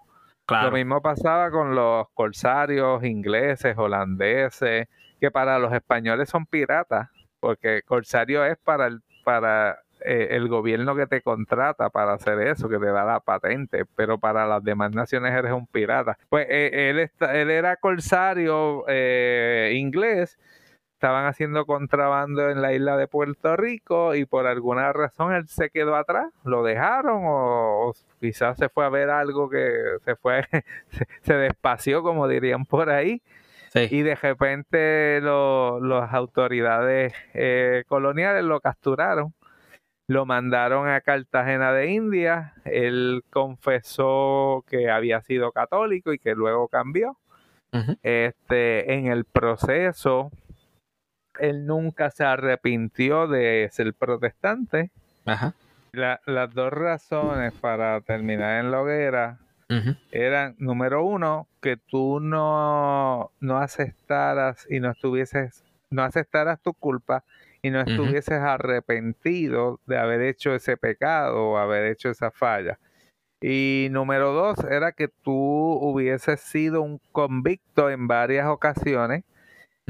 Eh, más de dos ocasiones ya tú te podían condenar a la hoguera, pues porque te consideraban que no tenía solución, o sea, que no había, no había forma de que tú te arrepintieras. En el caso de Adán Adón, él fue que no se arrepintió. Él dijo que él que si iba a morir, iba a morir como, como protestante.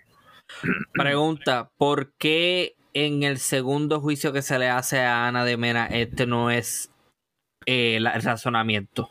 Porque el segundo juicio de Ana de Mena ocurre en 1633 y pues ya desde 1616-18 por ahí aproximadamente la mentalidad de la Inquisición cambia. Y ya, ah. ya no, o sea, ya ven la hechicería y la brujería como una superstición, ah, no como algo real.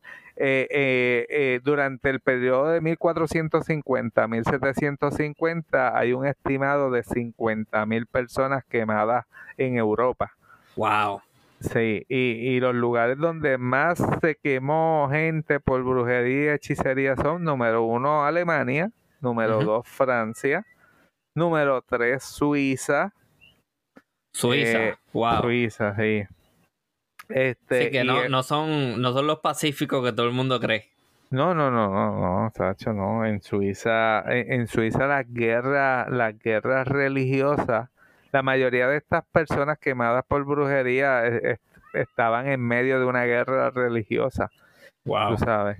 Este, pero en España ya desde mucho antes, antes de 1616, existían dos bandos que eran los que pensaban que esto era superstición y los que pensaban que era real. Claro, los que piensan que es real están a favor de que te quemen, no los otros. O sea que lo que me estás expresando básicamente contradice esta idea traída por la leyenda negra, que no es otra cosa que un discurso creado por potencias enemigas de España para desacreditar el poder de la Iglesia Católica dentro del Imperio Español. Sí, es correcto, es correcto. Sí, eso fue una idea creada más que otra cosa. Eh, claro, ahorita hablaste de los Países Bajos. En los Países Bajos hubo atrocidades. Los, españoles hicieron atrocidades. Pero eso fue en los Países Bajos. En Cartagena de India, al final la Inquisición solamente eh, ejecutó a, entre 5 a 7 personas tenemos evidencia de cinco y hay dos que posiblemente, pues por eso digo, entre cinco a siete personas. O sea, no es ese mal de ejecuciones que la gente se imagina. Se me pasó una pregunta que quizás debía haber hecho más temprano en la conversación, pero para no dejarlo incompleto, creo que es oportuno e importante. ¿Cómo se define magia dentro de este contexto histórico? Ok, Mira, curiosamente, la, la magia como tal, e, en la Edad Media, si tú practicabas magia o tú eras un mago, eso no era mal visto, porque existía la creencia de que la magia existía. Si tú eras mago, mago lo que quiere decir que tú eres hombre que practicas la magia, pero si eras mujer, tú no podías practicar la magia. Cuando hablamos de magia, estamos hablando de cosas que no son explicables dentro del conocimiento físico, químico que tenemos. Ok. si uno hace un análisis profundo de las religiones, uno va a encontrar que en todas las religiones hay actos mágicos. Ajá, exactamente. Sí, sí que por eso ahorita lo pensé, pero no lo dije. ¿Cómo tú vas a acusar a alguien de ser supersticioso cuando en efecto tu religión te obliga a ser supersticioso? Pero Bueno, obviamente se tiene la idea de que uno tiene la fe absoluta y de que es- eso no es superstición porque lo mío es real, lo, lo de, lo de los Eh, demás no. Exacto, cuando la religión oficial no, no, o sea, la superstición es cualquier creencia contraria A la creencia oficial. Eso, eso es una definición de superstición. Hay más definiciones, ¿verdad? Y hay más complejas y podemos hablar un- una hora sobre qué es superstición. Pero básicamente la superstición es una creencia contraria o diferente a la creencia oficial. Si dentro de la creencia, claro, dentro de la creencia oficial no te van a decir que están haciendo magia. Pero si obvio. tú, si tú conviertes el pan en, Eh, en algo sagrado, estás haciendo un acto de qué, magia. qué curioso que eso, eso es exactamente lo que yo estaba pensando ahora mismo. Si el vino se convierte en sangre, tú estás haciendo un acto de magia. Claro, como es una religión oficial, no lo va a aceptar. Ajá. Este, yo lo estoy viendo desde, desde eh, el estudioso, Ajá. que quizás ellos piensen que es ateo porque está viendo las cosas como, como no son, como ellos no la ven. Ok. Pues yo pienso que hay muchísima tela que cortar y de hecho hay varios episodios más que podríamos hacer hablando porque leyendo a Aquelarre me topé con... Lo, lo mencionas bien brevemente, pero me pareció sumamente interesante. El- De verdad que cautivó toda mi atención. Probablemente le dedicas como dos o tres oraciones, muy Ajá. breve. Pero Ajá. hablas de una familia en Puerto Rico de supuesta descendencia indígena cuyo símbolo es el almácigo. Ah, sí, sí. Entonces creo que ya eso ameritaría algo más.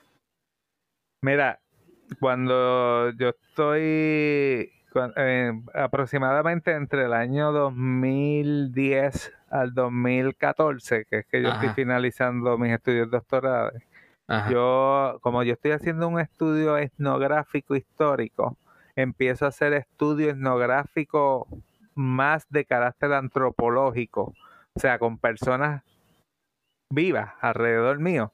Ajá. Este, y empiezo a hacer entrevistas en Lajas y, y empiezo a descubrir muchas cosas que son interesantes. No necesariamente son reales, ¿verdad? Porque tú puedes imaginarte, tú puedes tener la historia de tu familia como es historia oral y quizás muchas cosas se han de- eh, desvirtuado, ¿verdad? Se han Ajá. cambiado en el proceso.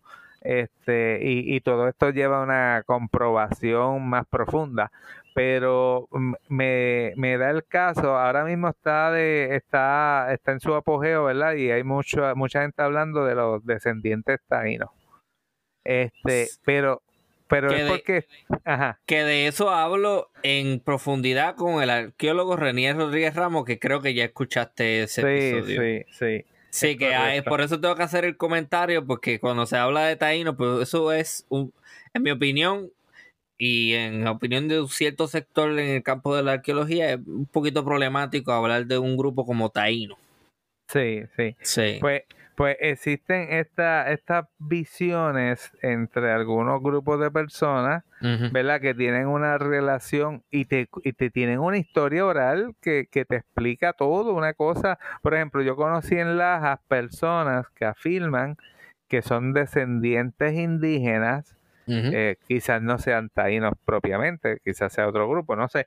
Este, pero ellos dicen que durante la, la, el grito del Ares, como se hizo una persecución del gobierno en esa área y por ahí cerca están las indieras y había unas indieras más al norte que fueron las afectadas, mucha de esa, de esa gente huyó hacia el suroeste, hacia la región de Cabo Rojo, Las y Guánica.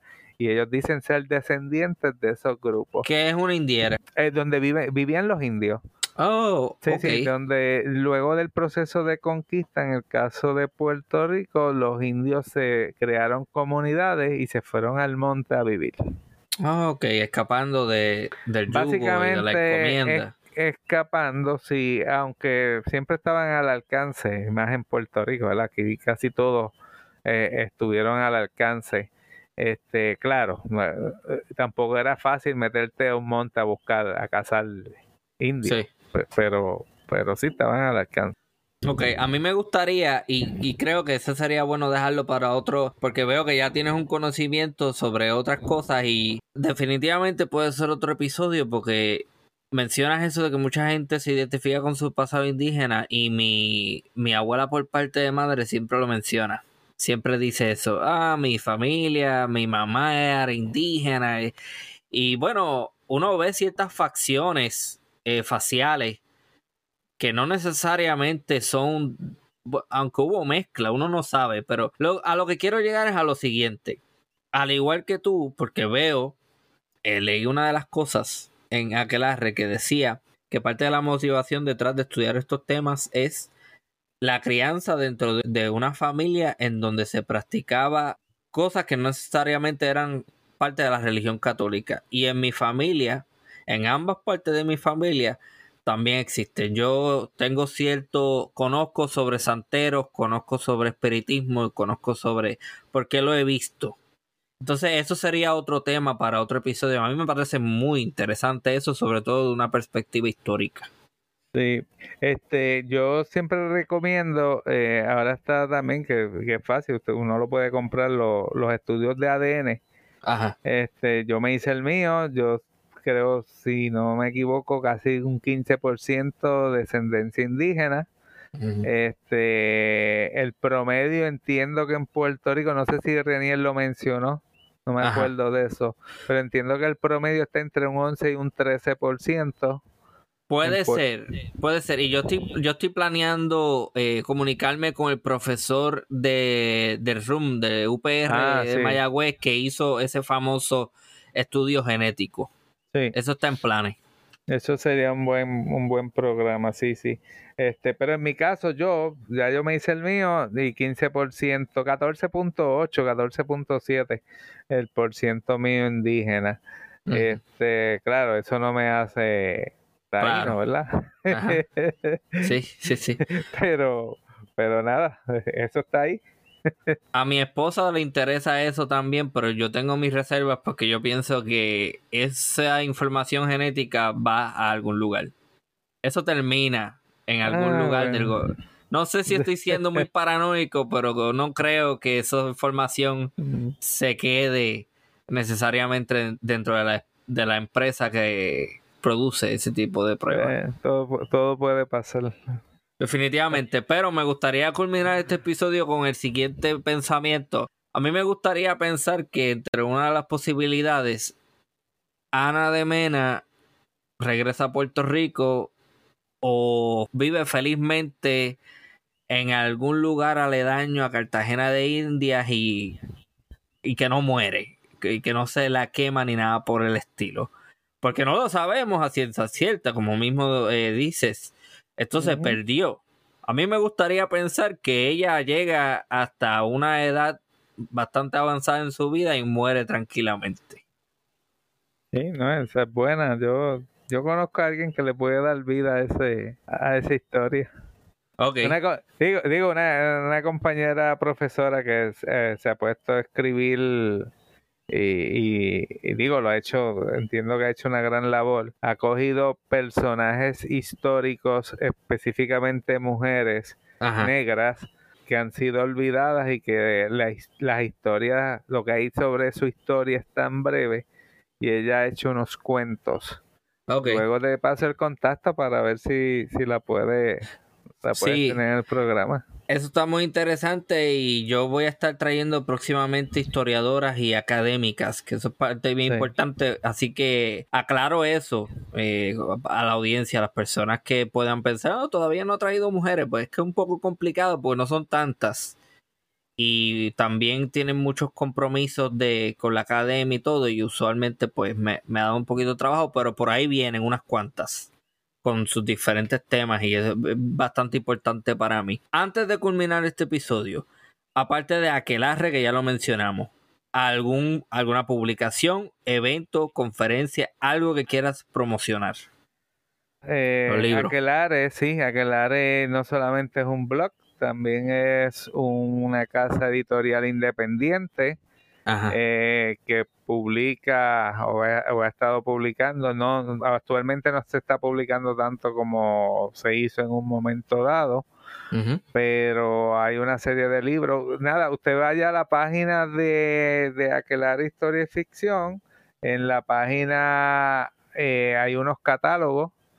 Ahí esos hay un catálogo que no se ha completado que es por autores, que espero tenerlo pronto, pero también están las colecciones, la colección puertorriqueña, ahí tenemos libros como Nuevos hallazgos del origen de Ponce, de Luis Caldera, Mujer y Sociedad, Presencia Femenina en Ponce, de, de Eli de Oquendo, eh, de Villalba, Historia Social y Económica de Francisco A. Pérez, eh, Crisis en crisis en Puerto Rico durante la gobernación del mariscal Toribio Montes, de Mildred Cardona Rivera, este, Mario F. Pagán Irizarri, la lucha por lograr la modernización de la educación en Lajas, de Félix M. Cruz, eh, Rafael Martínez Nadal, el nacionalismo de un estadista, de Melvin Rosario Crespo, y así sucesivamente. Hay una serie de libros que hemos estado publicando eh, de los míos, pues tengo una colección de tres libros, eventualmente van a ser más, espero tener el tiempo para seguir escribiendo, ¿verdad? Eh, los libros míos, pues, pues este, eh, está La Inquisición Española y las Supersticiones en el Caribe Hispano, que ya está en su cuarta edición está El demonismo en el Caribe hispano, primera mitad del siglo XVII, que es un libro que, describe cómo se adoraba el demonio en, eh, el Caribe hispano en ese periodo histórico. Básicamente la información que se obtuvo ahí es de, los procesos que yo estuve trabajando de la Inquisición. Este, hay otro que se llama Inquisición e Imaginarios, volumen 1. Ese, pues, se pensaban hacer tres volúmenes, solamente se ha hecho uno. Hay ahí cinco ensayos, ahí se habla, dos de ellos son míos, se habla de la Inquisición, del judaísmo, de la demonología, de la misoginia. Este, aparte de eso, tengo un libro sobre historia de Lajas que se llama Lajas desde los amerindios hasta el siglo XIX Historia, Sociedad y Cultura de un Pueblo. Ese es un libro que, yo espero en los próximos dos años hacer una segunda edición. Y hay otro libro sobre eh, la historia del desarrollo de la educación de Laja, que también lo trabajé, ese fue en el 2017, ese fue producto de un proceso de investigación que se hizo para para eh, someter a nominación una escuela que es lo que conocemos en Lajas como la Escuela Perry, que es una escuela de 1904 y que eventualmente fue, fue aceptada como, como edificio histórico. Oh, interesante, qué bueno. Pues ya saben, vayan a Aquelarre, que se escribe con K y doble R para las personas que no estén claras de cómo se escribe. Aquelarre. Ahí este encontrarán entonces el catálogo. Sí, para que la gente sepa, Aquelarre está en el idioma vasco, si se escribe en español es A con... O sea, no, ese no es la forma de escribirlo, es A-Q-U-E, pero yo decidí dejarlo en el idioma original y por eso es que tiene la, la K. Interesantemente, aquelarro significa un grupo de brujas, ¿no? O lo que hacen ellas. Eh, aquelar es el lugar donde las brujas se reúnen. Ahí está. Este, y el nombre surge, pues, pues, como mencioné al principio, mi trabajo investigativo para mi tesis, tanto de maestría como doctorado, fue, fue este tema. Y contrario a algunos compañeros que luego que están cinco o seis años en un tema, lo aborrecen, yo me he quedado con el mío porque es un tema sumamente interesante y, que, y que presenta cosas que, que a veces no necesariamente son las que oficialmente se, conocen. Eso es lo ideal. Pues muchísimas gracias, historiador Pablo Crespo Vargas. Gracias a ti. Bueno, esto ha sido otra edición de Archipiélago Histórico, un podcast sobre historia de Puerto Rico. Mi nombre es Ramón González Arango López. Hasta la próxima.